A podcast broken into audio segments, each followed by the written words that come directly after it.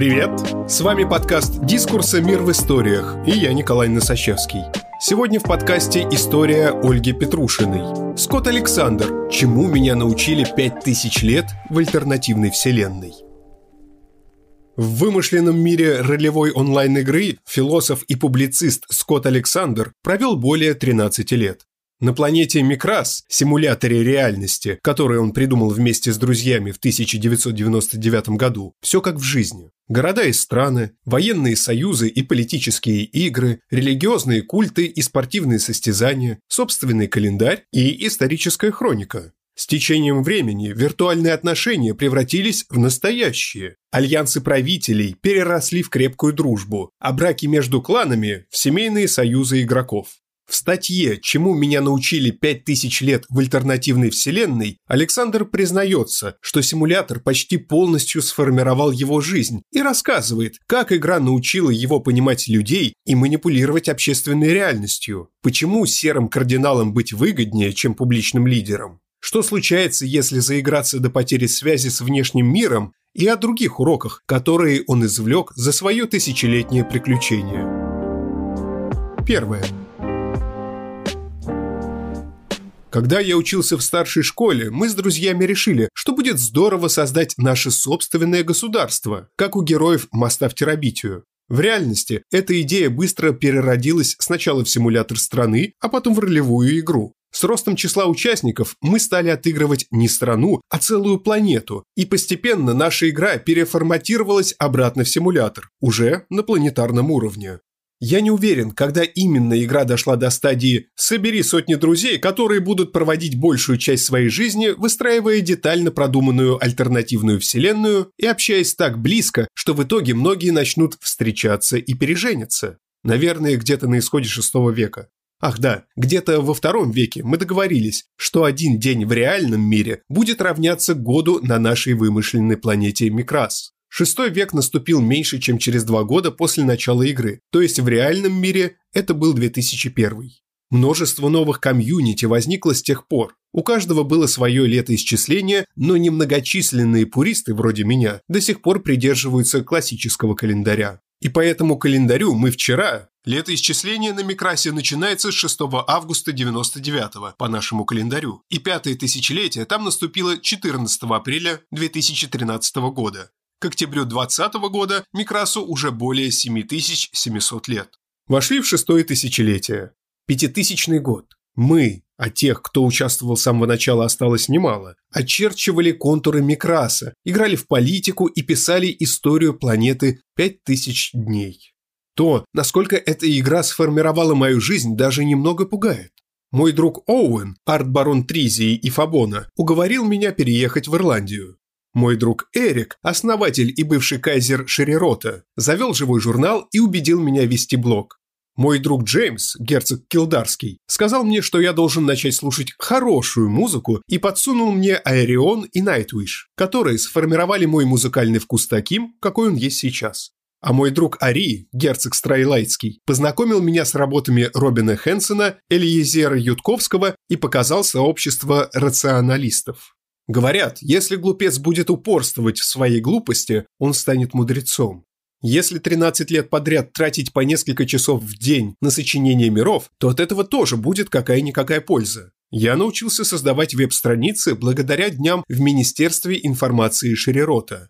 Научился пользоваться фотошопом и работать с графикой благодаря своему посту руководителя микронационального картографического общества, которое отвечает за физическую и политическую карты Микраса. Я научился писать тексты, благодаря годам кропотливого сочинения договоров и учебников по фейковой истории. Я научился спорить и убеждать, благодаря дебатам в вымышленных парламентах, где мы дискутировали до хрипоты, стоит ли объявить войну дальним странам с названиями вроде Баракау или Новикраснестан, которыми управляли студенты-политологи из Лондона, гики из Бельгии или какие-нибудь совсем уж загадочные люди из совсем уж дальних краев. Второе.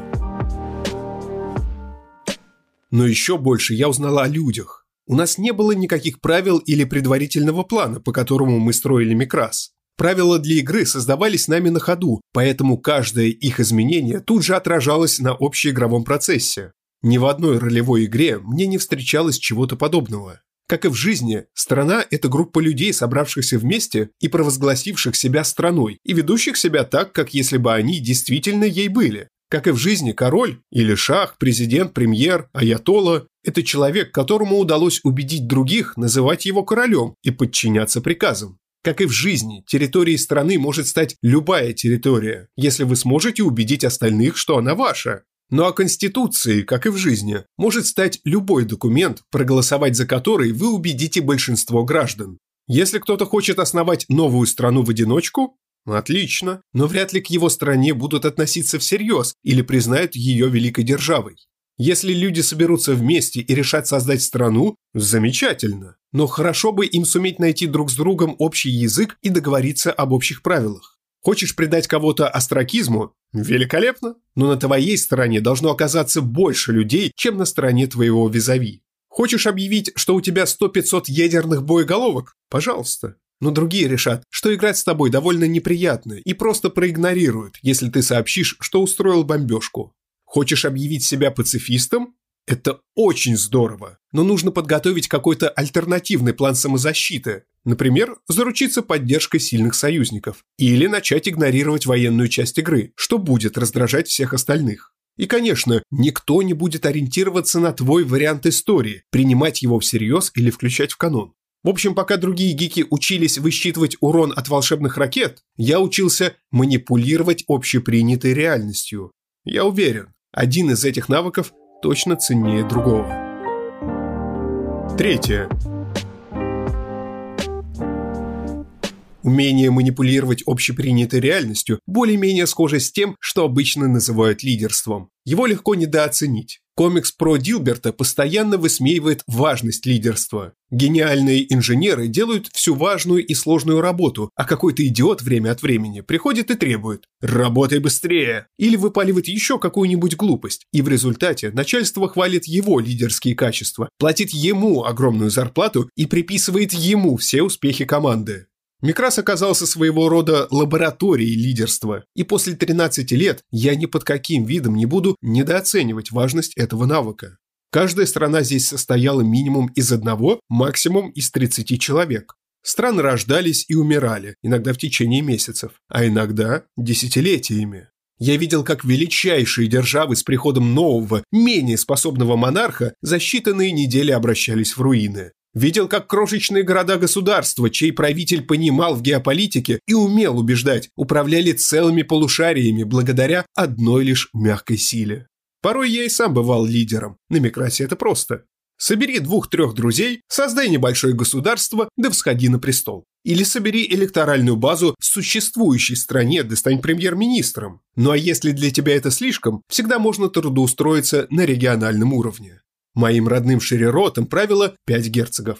У каждого во власти пятая часть страны. Но они так крепко забились в своей башне из слоновой кости, что однажды, благодаря довольно запутанной схеме, я стал править страной, изображая нескольких герцогов сразу. Но я не был только лишь лжеправителем. Я занимал золотой манговый трон кайзера Шерерота. По общему мнению, самую непростую и неблагородную руководящую позицию на всем Микрасе. Удивительно, сколько нервов, времени и сил может пожирать занятие, не имеющее никакого влияния на реальную жизнь, и как многому оно может научить. Если бы можно было надеяться, что меня примут всерьез, я бы предложил какой-нибудь бизнес-школе устроить для студентов семестр учебы за рубежом на посту правителя Шерерота. Как минимум, они бы очень быстро выучились смирению. Текст называется «Чему я научился за пять тысяч лет в альтернативной вселенной», так что пора перейти к конкретным урокам. Это, наверное, единственный раз, когда я буду давать какие-либо советы по лидерству. Я не очень представляю, насколько их можно перенести на реальную жизнь, но уж как есть. Главное, что я узнал относительно лидерской позиции, ее стоит всеми силами избегать. Это очень нервная работа, тебя винят во всем, а взять на себя принятие решений это только звучит героически. В действительности же 99% решений, которые требуется принимать, касаются какой-то скучной, неприятной рутины. А еще я узнал, что в больших организациях обычно есть должность для человека, который контролирует все из-за кулис, но не обременен внешними атрибутами власти. В Шерероте она называлась стюард. В Вестеросе – десница короля. Возможно, в США подобной властью обладает глава аппарата Белого дома. Занимать такие позиции гораздо веселее, и что удивительно, конкуренция за них гораздо меньше. Я также узнал, насколько много людей добивается именно этих внешних атрибутов, и если твоя цель в чем-то другом, то договориться с ними к обоюдному удовольствию бывает довольно просто. Скажем, если ты борешься за контроль над провинцией, то на удивление часто срабатывает такой компромисс. Враг получает звучный титул вроде архигерцога с чисто церемониальными полномочиями, а ты какой-нибудь совсем скучный, вроде замминистра по управлению ресурсами, который де-факто контролирует экономику и армию региона. Аналогичный случай можно назвать законопроект «Закон партии X», получить поддержку руководителей партии X, при этом партия Y будет энергично протестовать, хотя в действительности в предлагаемый закон не войдет ни одно положение от партии X. Кроме того, я научился уважать политиков и вообще людей во власти. Я думаю, каждый должен хоть раз в жизни оказаться под прицелом СМИ. Это довольно жутко, когда ты пытаешься быть честным и поступать правильно, а враждебно настроенный автор с легкостью выставляет каждое твое действие порочным и деструктивным. И как же легко все верят таким словам. И как попытка объясниться наталкивается на гневные отповеди. Мол, как ты смеешь выдавать вместо извинений эти дежурные речи? Как будто ты попал в компьютерную игру, где для того, чтобы обвинить кого-то в чем-то, ты просто нажимаешь кнопку, а что за обвинение и есть ли в нем хоть какой-то смысл, совершенно неважно. Как только ситуация переходит в режим скандала, он идет по накатанным рельсам. Стороны конфликта заранее определены политическими предпочтениями. И в конце концов, все сходятся на том, что ты, конечно, лжец и мерзавец, но не стоишь того, чтобы тратить время на расследование твоих проступков.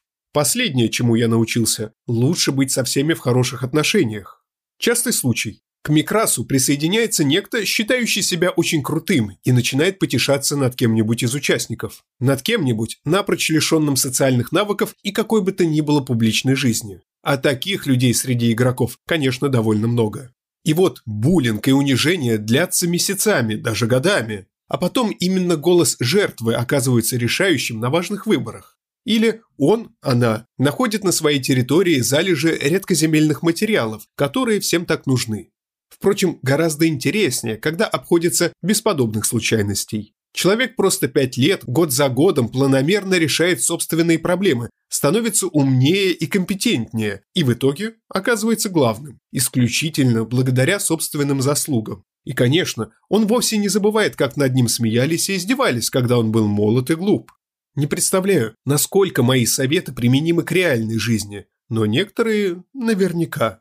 Вообще, конечно, это не какие-то отдельные уроки. Просто в процессе игры я постепенно понимал, что значит статус и популярность, а также как устроены переговоры. Конечно, приходя на вечеринку, я не начинаю тут же рассказывать себе, мол, «О, этот вот чувак – местный царек, а ребята поодаль – его верные вассалы».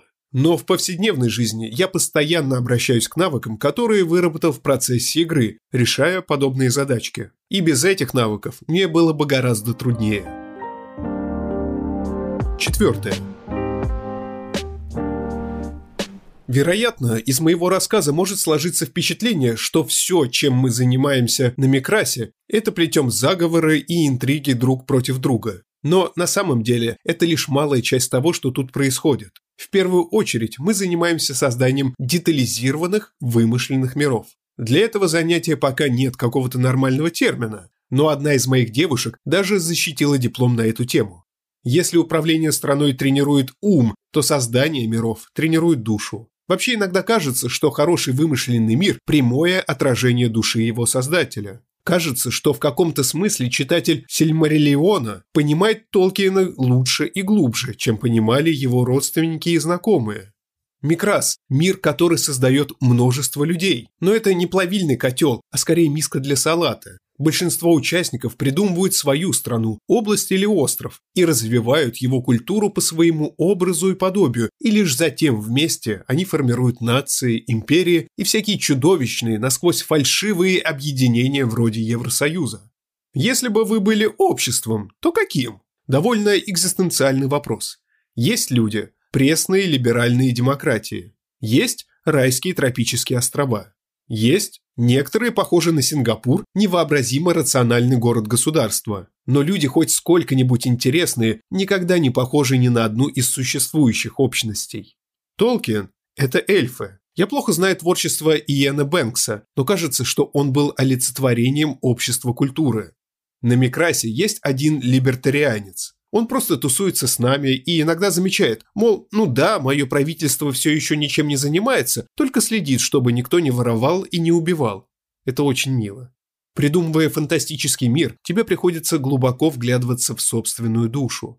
Века сменяются, и твое мировоззрение тоже меняется. И вот в стране происходит переворот. Великие книги, которые пишут твои сограждане, жаркие споры, которые они ведут в университетах – это отражение твоих ежедневных проблем. У тебя меняются ценности и эстетические представления, и подобная перемена происходит в душе у вымышленного философа в сконструированном мире. А изредка бывает так, что философ, которого ты придумал, приходит к такой важной мысли, что ты потом еще долго вынужден ходить с ней и в реальном мире. За 13 лет лишь однажды мы наблюдали, как человек полностью потерял связь с реальностью и всерьез поверил, что его страна существует, стал молиться божествам, которых сам же придумал, и все такое прочее. К счастью, в конце концов он полностью выздоровел и стал физиком. Не могу говорить за других, но у меня все время остается чувство, что подобное могло бы случиться и со мной. Если 10 лет строить мир по своему образу и подобию, тебе становится там уютно. Если ты, как Брайан Каплан, привык прятаться от мира в пузыре, если ты не находишь себе места в реальности, сложно не поддаться искушению и не начать думать о себе как о гражданине государства, существующего лишь в твоих мечтах. Если Толкин наедине с собой не разговаривал на Квинья, я съем свою шляпу. Где-то в океане, в сотнях миль от берегов Шерерота, на гористом арктическом острове процветает загадочная технотеократия. Ее жители называет свою страну «сияющий сад Райкота». Жрецы сада, в знак своей преданности, носят на шее подвеску в виде серебряной спирали. Ощущая с ними родство, я тоже ношу такую спираль. Но не более того. Никакого поклонения вымышленным божествам. Никаких разговоров с собой на искусственных языках. Только спираль. Она и пять тысяч дней моей жизни. Спасибо, что слушаете нас. Если вам нравится, что мы делаем, подписывайтесь на «Мир в историях». Нас можно найти на всех подкаст-площадках. Там же можно и оценить наш подкаст. «Дискурс» – некоммерческий журнал. Поддержать подкаст можно на нашем сайте. С вами был Николай Носачевский. До встречи через неделю.